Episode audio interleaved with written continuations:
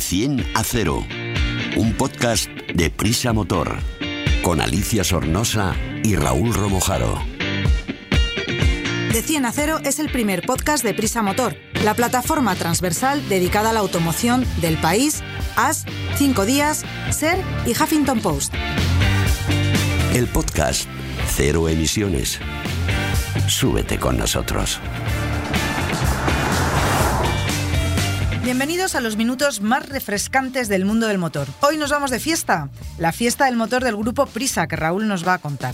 Además, Alfredo Rueda, que lo tengo aquí al ladito, el Alfredo, Hola. acaba de llegar de China y nos va a contar qué pasa con la industria del motor en este lejano, enorme e inquietante país. Y Rubén, que está por ahí en el estudio, que no quiere entrar ahora mismo, acaba de llegar también en moto, en una flamante Triumph, que, de la que nos hablará luego en el picadito de, de 10 a 0. Echarle hielo a la bebida, que arrancamos. Más que tecnología, más que eficiencia, más que conducción, más que seguridad, más que un podcast de motor. Raúl, todos sabemos que para esta casa, el Grupo Prisa, la movilidad y el sector del automóvil es muy importante. En todas las cabeceras, como El País, Diario As, Cadena Ser, Los 40, Icon, S Moda, HuffPost, Cinco Días, las selecciones de motor tienen mucho peso y que se ha decidido reunirlas a todas y hacer un evento para celebrar lo que nos importa en este mundo de las dos y de las cuatro ruedas. Adelantamos un poco qué es lo que va a pasar, que estamos muy intrigados y todo lo que es una fiesta además nos encanta. Sí, sí, yo tenemos mucha mucha ilusión porque como tú bien dices, desde hace un par de años especialmente se ha realizado un, esfuerzo importante dentro de, esta empresa para eh, apoyar, eh, informar a, los lectores y tener una participación, como digo, significativa en el sector de la automoción, ser, ser protagonistas también en nuestra parte de la nueva movilidad este podcast es un buen ejemplo de ello, también de la, uh -huh. de la apuesta que se hace. Y otro de los nuevos proyectos que, que llevamos tiempo trabajando en él y por fin en, en, septiembre, el 14 de septiembre, en Madrid, en el hipódromo de la Zarzuela, va a ser una realidad, es lo que hemos denominado como la fiesta del motor, como, como tú bien has señalado, uh -huh. porque pretendemos que sea un evento diferente, divertido, que el sector quiera estar en él, quiera participar, que sea un centro de, de reunión de todos los implicados y también un poco el pistoletazo de, de salida del nuevo curso después del verano, Ajá. que es toda la, todo el sector, como digo, se reúne en este gran evento. Eh, pero a ver, cuéntame un poco más. ¿Quiénes van a asistir y en qué se va a diferenciar de otras fiestas o entregas de premios de motor que se hacen unas cuantas en este país y fuera de él? Es cierto, se hacen, se hacen muchos eventos, es normal, es un sector muy, muy importante eh, para, para todos. Y nosotros lo que pretendemos primero es esto, que tenga un, un carácter no voy a decir lúdico, pero sí efectivo, entretenido y divertido, uh -huh. en el que los coches van a tener muchísimo protagonismo porque se van a dar unos premios que ahora lo podemos repasar si te parece, sí, y los coches van a estar allí presentes y bueno, van, van a ser partícipes de una serie de, de, actos en los que yo creo que va a ser, va a ser muy divertido y como digo, eh, con un protagonismo, por un protagonismo claro.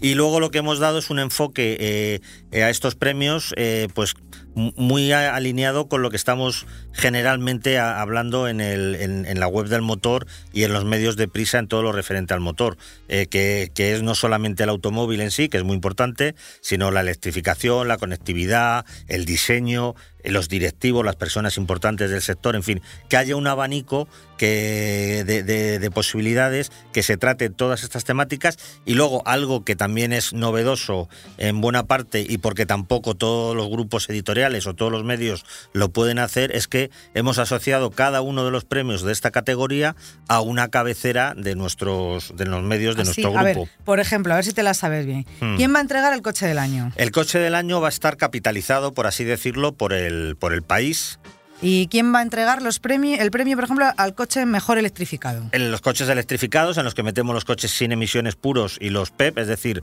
todos aquellos que en algún, de alguna forma pueden llegar a circular con emisiones cero, va a estar en la cabecera del diario AS. El coche con mejor conectividad. Esto lo hemos asociado a la, a la cadena SER, conectividad, música y también en este caso hemos incluido el tema de la sostenibilidad, empresas y productos que apuesten por, por llegar a la neutralidad de emisiones lo antes posible. ¿El coche más urbano? Los 40, gente Ah, joven claro. en la ciudad que se mueve día a día y creemos que es un buen perfil. Esta ya me la puedo imaginar. El diseño, el mejor coche con el mejor diseño del año. Pues venga, esto dilo tú directamente. Icon, ¿no? Icon, claro, efectivamente. que es ser una, Icon. una revista muy estilosa, de estilo de vida, eh, que aúna moda, diseño y creemos que va a ser un, un buen soporte. Y una revista que me gusta a mí mucho, ese Moda, ¿qué, va, ¿qué premio va a otorgar? Pues mira, aquí hemos querido ser, no sé si atrevidos, originales o, o nos hemos pasado un poquito de frenada, pero hemos querido que fuera el sub del año, por dos Mm. motivos. Por un lado, porque son coches poderosos, potentes, que están muy de moda y creemos que en cierta medida, pues con esto empoderamos a- al público femenino. Por, por si alguien no lo sabe, ese Moda es una, una revista dirigida a este sector, a, a las mujeres y, y sobre todo eso, ¿no? Que son los coches de moda, los coches que, que más se están vendiendo y que además también pensamos, bueno, pensamos no, porque es una evidencia, lo vemos cada día en, en las calles, que les gusta mucho a las mujeres, porque Sí, les es da verdad. por diseño, porque les da una sensación de seguridad eh, muy grande y que están triunfando mucho entre el público femenino. Eh, ¿Quién el premio al lector? Pues el premio al lector hemos decidido que sea una, una cabecera que tiene mucha participación, que también es de gente muy joven, eh, que, que tiene un contacto con, con su audiencia muy directo, que es el Huffington Post. Ajá.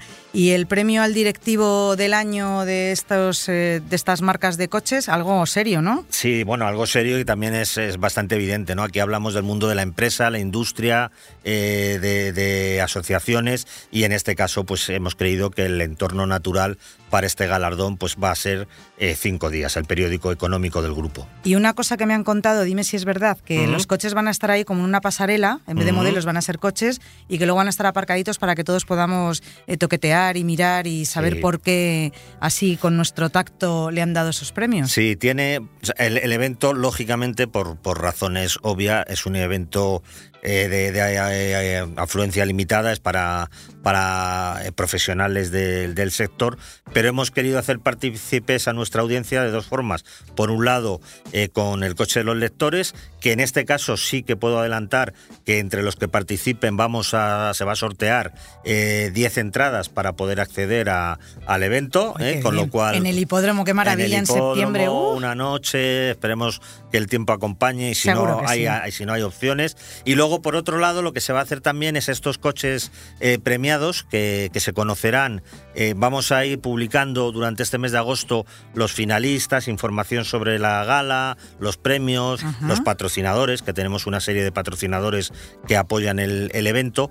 Eh, y en los premios se sabrán, en los ganadores, perdón, se sabrán el 4 de septiembre. A 10 días vista del- de su entrega ya se conocerán los ganadores definitivos. Y entonces esos coches que, que van, a, que van a ganar, en el caso del directivo, obviamente no va a estar allí el señor No de cuerpo presente, pero sí va, habrá un coche de esa, de esa Esa marca, marca. y se van a quedar en el hipódromo durante el fin de semana identificados eh, con una descripción del coche, de manera que el público que asista a ver las carreras de, de caballos O a pues, tomar una o a cervecita. tomar una cerveza que en el hipódromo se pueden hacer Sí, muchas sí, cosas. hay mucha gente que va a disfrutar allí de, Sí. la, de la noche, que se está un poco más fresquito, pues podemos dejar allí los coches y la gente pues lo va a ver, va a ver por qué ha ganado, va a disfrutar de algunos coches que esperemos que algunos de los ganadores pues sean coches chulos y espectaculares Claro. ¿eh? y entonces pues podrán disfrutar de esto y en cierta medida ya nos gustaría que fuera un evento abierto para miles de personas, pero de momento no, no ha llegado la oportunidad para eso.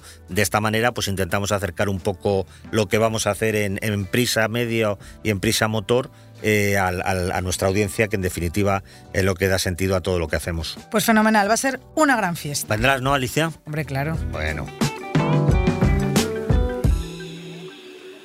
Explicamos fácil lo difícil. Hola, Alfredo. Hola. Espe- espero verte en la fiesta de la que estábamos hablando antes. Estaré, estaré. Oye, acabas de llegar de China, me has dado mucha envidia, ¿eh? menudo viaje largo te has pegado. Cuéntanos por qué has estado conociendo una de las grandes marcas orientales del automóvil, en BID, no BID, BID, señores, con Y. Exacto, BID, ¿qué significa? ¿Sabes lo que significa, No, por dímelo, cierto? dímelo, venga. Pues significa Build Your Dreams, construye Oh, tus sueños. Qué bonito. Entonces, bueno, es una mega empresa, es una, ¿A qué es una empresa dedican? tecnológica utiliza un poco la innovación mm, para lo que ellos dicen que es intentar mejorar la vida en el planeta.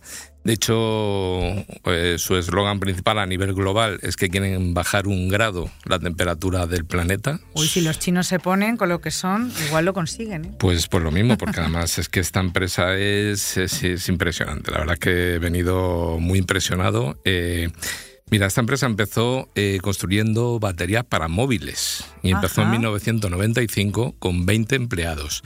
¿Sabes cuántos tiene en la actualidad? Pues a nivel global. Lo, habrá multiplicado por un millón, yo qué sé. Pues casi 600.000. Toma ya. De ellos, 69.000 son ingenieros y técnicos. O sea, que increíble. Y la factoría que he visitado en su sede central, en Shenzhen, eh, en China, pues trabajan 60.000 empleados. es, una, es una mini ciudad, básicamente. Bueno, cuéntanos cómo es Shenzhen. ¿Se dice así? Pues sí, sí, Shenzhen, Shenzhen. Pues mira, Shenzhen es una megalópoli, es una megalópoli que tiene pues como 20, 20 millones de, habitantes. que hablar de China y de ciudades es muy loco.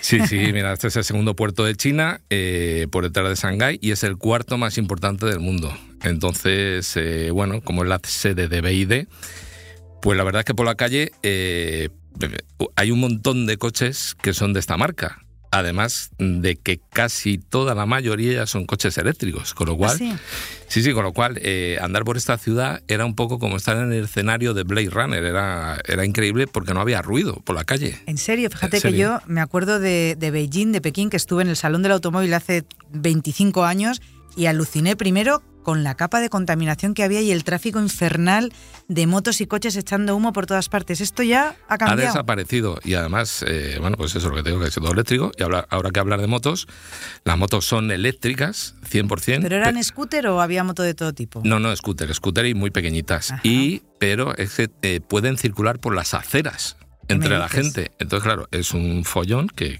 calcula. O sea, que está pendiente de los demás peatones y de las motos que vienen de un lado, de otro. O sea, antes circulaban entre los coches. Ahora no. Ahora por las aceras, como son eléctricas, pues está permitido. no van por la carretera normal, por la. Alguna, alguna va por la carretera, claro, pero la mayoría van por las aceras. Entonces es un follón. Eso sí, sin ruido. Sí, bueno, claro, peor porque te pueden atropellar. Yo que tengo ahora una Yadea chiquitita de una CS2 Pro que la tengo que, porque la Ducati da mucho calorcito, entonces me he pedido una eléctrica que se está fenomenal con el scooter por Madrid y ya tengo que tener cuidado muchas veces que va la gente con el móvil atontada mm. cruzando entre los coches, no por el paso de peatones, y tengo que pegarles un grito, ¡eh!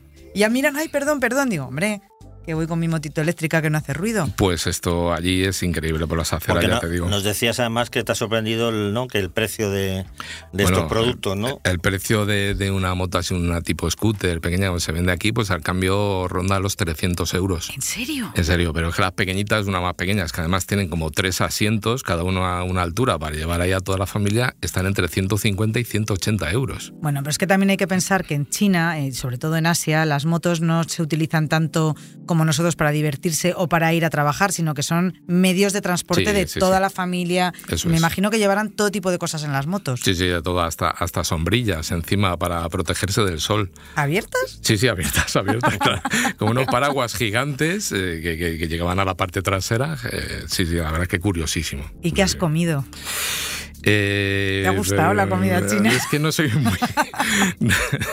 a mí la comida china no, no, no, no soy muy fan yo de ella. ¿Has comido a los? He, comido mm, a, los, a los, todo lo que todo lo que he podido porque era lo, lo, más, normal, ¿no? Sí, sí, lo más. Entonces, eh, bueno, la comida, bueno, ha dejado bastante que desear. Pero Ay, vaya. Oye, en BID fabrican baterías y en qué, en, dónde las podemos encontrar hoy en día aquí en Europa? Esas pues mira, baterías. Eh, esas baterías eh, son, por supuesto, para coches eléctricos 100% y para híbridos enchufables, que es lo que fabrica ahora mismo esta compañía. de hecho, estuvimos hablando con su manager general y algo curioso, nos dijo que iban a seguir fabricando motores de combustión integrados en esos híbridos enchufables eh, hasta que, que, la demanda existiera. Es decir, pueden estar construyendo dos o tres décadas más sin ningún problema. Lo que pasa que, bueno, se están especializando en, en coches 100% eléctricos porque son especialistas en un tipo de batería eh, mucho más avanzada que lo que ha venido hasta, siendo hasta ahora la batería de ion litio, ¿no? Eh, estos tienen, eh, pues, una batería, se llama litio ferrofosfato, que bueno, tiene una densidad energética bastante mayor. Eh, lo que ocupa es, eh, menor, es un 50% menor de espacio que lo normal. Muchísimo. Muchísimo, efectivamente. Y eh, luego la seguridad que aporta también. Tienen un, se llama el Nail Penetration Test, que es un test en el que le clavan, atraviesan con un clavo la batería lo hacen con una batería normal, explota, se incendia la bomba y con esta pues no pasa nada. Entonces, en cuanto a seguridad, si hay un accidente con un coche de estos, pues eh, bueno, pues está eh, a un nivel mucho más elevado. ¿no? Pues está claro que eso va a ser el futuro dentro de nada. Y eh, habéis hablado, os, habéis contado, os han contado algo que nos preocupa mucho a todos los que nos gusta todo el, tema eléctrico. ¿Cómo se reciclan o cuánto duran estas baterías? No, no, no nos han hablado de reciclaje. Ellos lo que nos han nos enseñado la fábrica, que la tienen en Chongqing otra ciudad pues a dos horas y media de avión de, de Shenzhen, con las distancias que hay allí pues bastante lejos, eso no es nada. y eh, no nos hablaron de reciclaje porque ellos lo que se limitaban es a enseñarnos cómo construían las baterías. ¿no? Eh, entonces, eh, lo que sí en España, por ejemplo, que me comentaba si había algún modelo en Europa y tal, en España han aterrizado este año con tres modelos, al que se ha sumado ahora mismo uno. empezaron con el ATO 3, el HAN y el TAN al que se ha sumado hace poco el Dolphin. Sí, Nos reímos porque es que. Ah, ah sí, son, además son nombres de dinastías japonesas. Y lo que bebíamos aquí, de, vosotros no lo sí, el tan, el tan, sí, sí, de, naranja, de, naranja, de unos polvitos que se echaban polvos en, el agua, eh, cuando no había tanto refresco. Pues no, pues son dinastías japonesas, así que nada. Y luego a finales de año va a llegar también el SIL, que es, un, dinastías es una chinas, berlina. Dinastías chinas, ¿no? ¿Cómo? Dinastías chinas, ha dicho japonesas. Ah, China, China, perdón, sí, sí, sí, sí, chinas, chinas. igual son así originales que no, no, chinas, recurren a los japoneses. No, claro, chinas.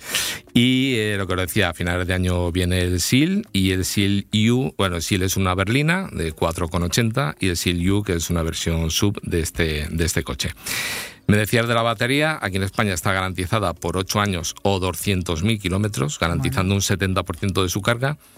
Y eh, bueno, pues calculan una vida útil de más de 3.000 ciclos de carga, o sea que es, que es, increíble. Además, por ejemplo, eh, con 120.000 kilómetros, un coche o una descarga y carga completa de unas 300 veces, eh, la situación, la saturación de la batería alcanza más del 90%. Entonces, es una batería que, lo que te digo, una densidad energética increíble. De hecho, hay otras marcas como Tesla que les está empezando a comprar baterías. Ah, amigo, ahí quería yo llegar. A ver qué tipo de móvil nos compramos que nos dure la batería 24 horas y durante 5 años y no se nos descarga así tan rápidamente. Oh, pues qué interesante, ¿no? ¿Alguna curiosidad más que nos quieras comentar? Eh, sobre esta marca, te puedo decir que en estos tres últimos años han avanzado más que los 20 que llevan en el mercado respecto a los automóviles eléctricos. De hecho, eh, pues en los tres primeros meses del año era el segundo fabricante del mundo de automóviles eléctricos por detrás de Tesla. Pero este mes, eh, bueno, este mes, el año pasado completo, en eh, mayo, eh, ha superado a Tesla. ya han vendido en el mundo 950.000 vehículos eléctricos y Tesla ha vendido 670.000. Con lo cual ya está por delante de Tesla. curiosidades de esta marca hay muchas. Por ejemplo, un dato que a mí me dejó impresionado. Tienen más de 28.000 patentes registradas respecto a tecnología, respecto a automóviles, etcétera, etcétera. Luego tienen cuatro tipos de industrias, no solo al automóvil, también se dedican a electrónica, a nuevas energías y a transporte ferroviario. De hecho, en la fábrica esta de Shenzhen había un monorraíl autónomo totalmente para transportar a los empleados dentro de la fábrica. Que será gigantesca, claro, ya me lo puedo imaginar. Está gigantesca que tiene edificios colindantes a la fábrica donde viven sus empleados. es una pequeña ciudad. Es una pequeña ciudad, bueno, es una gran ciudad casi. Entonces, lo que os decía, 60.000 trabajadores. Es que es una barbaridad. Bueno, pues a ver si nos bajan un gradito del mundo o unos tres o cuatro por aquí, por el centro de la península, que estamos achicharrados todos. Desde luego su recorrido indica que la verdad es que a mí me parecía un dato eh, utópico, pero viendo lo que he visto no es del todo descabellado. ¿eh? Esas ciudades en silencio. Y es que de verdad que me, has dejado loca con eso. No, no, yo también. Es decir, eh, por ejemplo, en Hong Kong sí que hay coches de todo tipo, de combustión, tal, pues es un, bueno, pues eh, el murmullo típico de una ciudad, ¿no? Pero en Shenzhen de verdad parecía el escenario de Blade Runner. Bueno, bueno, pues habrá que ir a Shenzhen y probar un yin y un yang. Llamaremos a BID que nos lleve la próxima vez a Alicia. Pues, pues venga. Ahí estamos.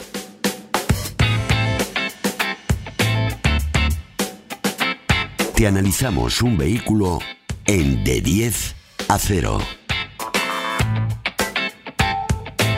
Bueno, Rubén, ¿qué tal? Has venido en moto, ¿eh? Sí, he venido en moto y he venido. Mm, tengo que decir que he venido bastante contento con esta moto. Sí, ha venido con una Triumph Explorer 1200. GT. GT. Bueno, ¿qué tipo de vehículo es? Una moto, pero cuéntanos un poquito más de ese Bueno, pues vamos a decir que es una Maxi Trail, en este caso de, con un carácter un poco más rutero que campero, porque lleva, lleva llantas eh, de, palos, vamos a decir, no de radios.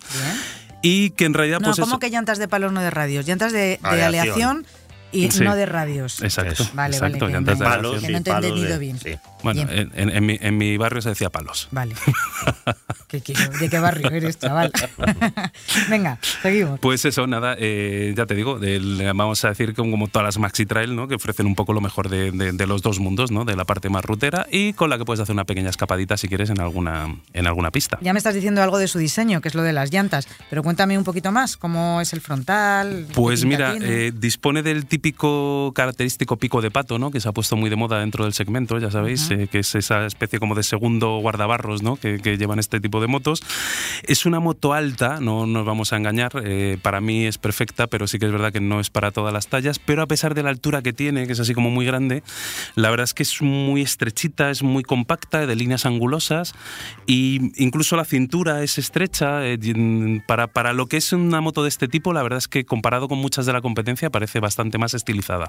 La habitabilidad, y con esto quiero decir que qué tal se sienta uno en su asiento, si es cómoda y si tiene maletitas para guardar La ergonomía, ¿no? Podríamos decir casi, ¿no? La sí, más en la moto sería la ergonomía. Ergonomía, cierto. Pues eh, mira, para, ya te digo, mm, tallas de más de 1,86, que es mi caso, es perfecta, la postura de conducción, manillar, las piñas quedan todas a mano.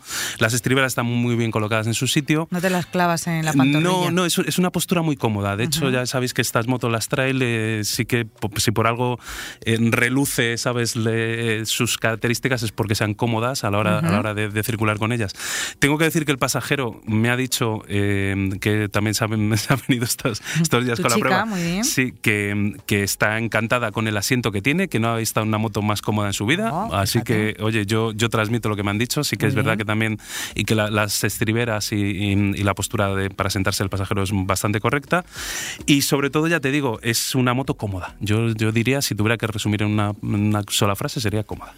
¿Cuál es el equipamiento más destacado que lleva esta Tiger, eh, perdón, esta Triumph Explorer 1200? Como has venido tú en una Tiger, te has pues equivocado. Me, he equivocado Bueno, es una, Tiger, es una Tiger 1200 GT Explorer, claro, es una Tiger GT 1200 Explorer. Eh, a ver, mayor. Equipamiento destacado, está llena de electrónica y de cosas muy interesantes, pero mira, rápido, sobre todo, lo que más me ha llamado la atención es que tiene una eh, radar de ángulo muerto. Es como los coches, cuando se te ilumina un pequeño testigo que hay en los retrovisores a la hora de que te pasa un coche cerca o cuando vas a adelantar. O sea, me ha parecido que es una solución automovilística llevada al mundo de la moto muy buena. Está orientado hacia atrás eh, el radar y nos avisa cuando pues otro vehículo en el ángulo muerto, cuando vamos a adelantar si va otro vehículo a hacer la misma maniobra que nosotros. Está muy bien. Y luego, pues mira, si seguimos por el tema de, cosas automovilísticas, tiene arranque sin llave, por ejemplo, que es algo también que ya se, lleva usando en muchas motos, suspensiones semiactivas, faros full de adaptativos. Ya digo, esto todo estamos cogiendo un poco lo que viene siendo el mundo de la automoción, lo está, está llegando a las motos. Qué guay. ¿Qué motor lleva? 1200, pero cuéntame un poquito más. Pues monta un propulsor tricilíndrico muy utilizado en la, en la firma. Pues mira. Es el que suena así como con un e, pitidito. Este está heredado, de hecho, de las partes, incluso de, la parte deportiva, tanto de la Speed Triple 1200 RS y de la RR. Y para mí, ya te digo, me ofrece una cosa muy buena que es, yo creo que tiene lo mejor de un bicilíndrico y también lo mejor de un tetracilíndrico, así combinado. Eh, por un lado, en el bicilíndrico sería los bajos y medios y la estirada del tetracilíndrico. Ya creo que es una conjunción bastante buena lo del, tricilíndrico. Pues venga, cuéntame prestaciones y consumos de ese motorcito. Pues mira, tiene 150 caballos, que no está nada mal. Ha ganado 9 caballos respecto a su, a su anterior eh, hermana. Eh, y yo diría que la velocidad máxima debe estar en torno a 200 kilómetros por hora, suficiente para viajar. En la prueba hemos consumido la, la, marca homologado 5,1 litros, pero se ha ido un poquito casi a 6,5 en muchos... Bueno, si vas con pasajero, un poquito sí, más claro, de peso, exacto. maletas, pero bueno, que no, no es exagerado, pasa siempre, las, las homologaciones y cómo se hacen los circuitos de homologación no tiene que ver con, con, la vida real habitualmente. De 0 a 100 eh, tarda 3,47 segundos, ya es una moto rápida incluso. Y lo que más me ha impresionado, de hecho, también es que tiene un depósito de 30 litros. Oh, la famosa autonomía, qué Sí, por lo tanto, Alicia, esto te encantaría, pero vamos, eh, te puedes hacer casi 600 kilómetros sin, sin repostar. No sé por qué me lo dices.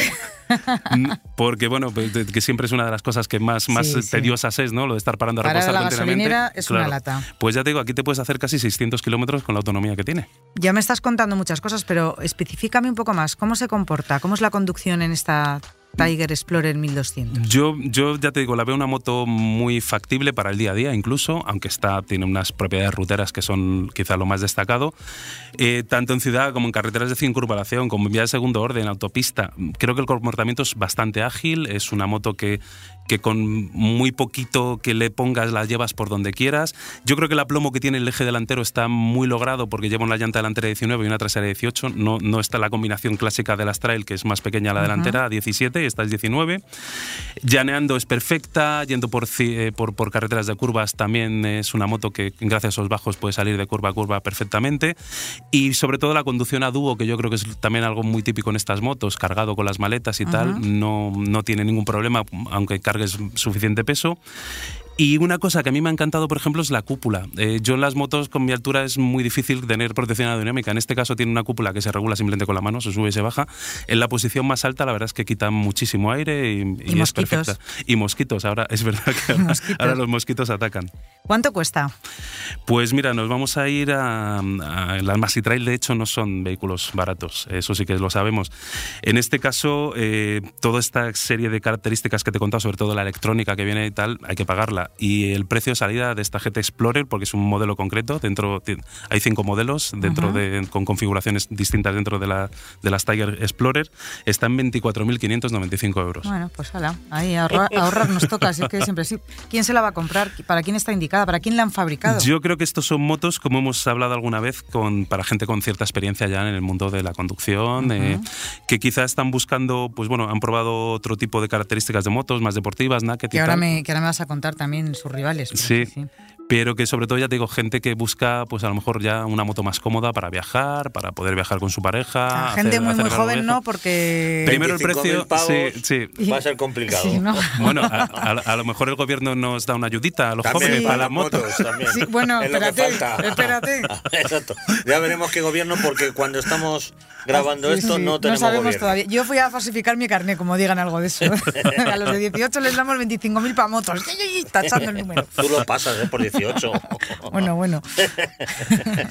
Pues, eh, y nada, y yendo a, rivales del mercado, em, nos encontramos en motos muy caras. Vamos a decir que la primera, evidentemente, que es la reina de la, de la categoría, que sería la BMW R1250. Que tengo que decir que esta Triumph, no sé si puedo decir que la ha superado, pero en muchas cosas sí. O sea, la ah. auténtica reina ahora tiene, tiene ya un rival de, de, altura con esta Triumph. Pues eso, tenemos las, las GS que van desde los 20 a los 22, dependiendo del modelo que cojas. Si queremos algo más distinto, que a Raúl le gusta más, nos podemos ir a una Harley Davidson Panamérica que está empieza en 20 que Raúl Raúl suspiraba porque se estaba imaginando ya encima de, de, la, no no de la Panamérica ah. pero pero la verdad es que no no no es mi Harley preferida no ¿eh? hombre pero pero bueno es, es, es algo es, es, un producto muy harlista para algo un poco diferente y tal no a quien le guste en la Harley si quiere una trail pues lo tiene a, a huevo, y luego ya te digo, nos podemos ir a las KTM 1200, eh, las Ducati Multiestrada. Eh, y lo más baratito es que están todas entre 20 y 25, 26. Incluso la Ducati Multiestrada V4S está en 30. La Rally está en 30.190 euros. Pero es tan bonita. Sí, es muy bonita. Mira cómo barre para casa. Hay, que reconocer que es muy bonita. Y si quieres algo más barato, yo creo que la Suzuki V-Strom 1050 Tech, que sale por 15.999, menos de 16.000 sería la opción más barata de, de entre rivales. Pues muchas Muchas gracias, nos queda muy clarito. Pues muchas de nada, señores. Señores, hasta aquí los minutos dedicados al mundo de la nueva movilidad. Recordad que los chinos llegan fuertes y pensando en qué poneros para la fiesta de septiembre. Y ya sabéis, en moto se llega más lejos y mejor. Recordad que en elmotor.com tenéis mucha más información. Así que hasta la semana que viene.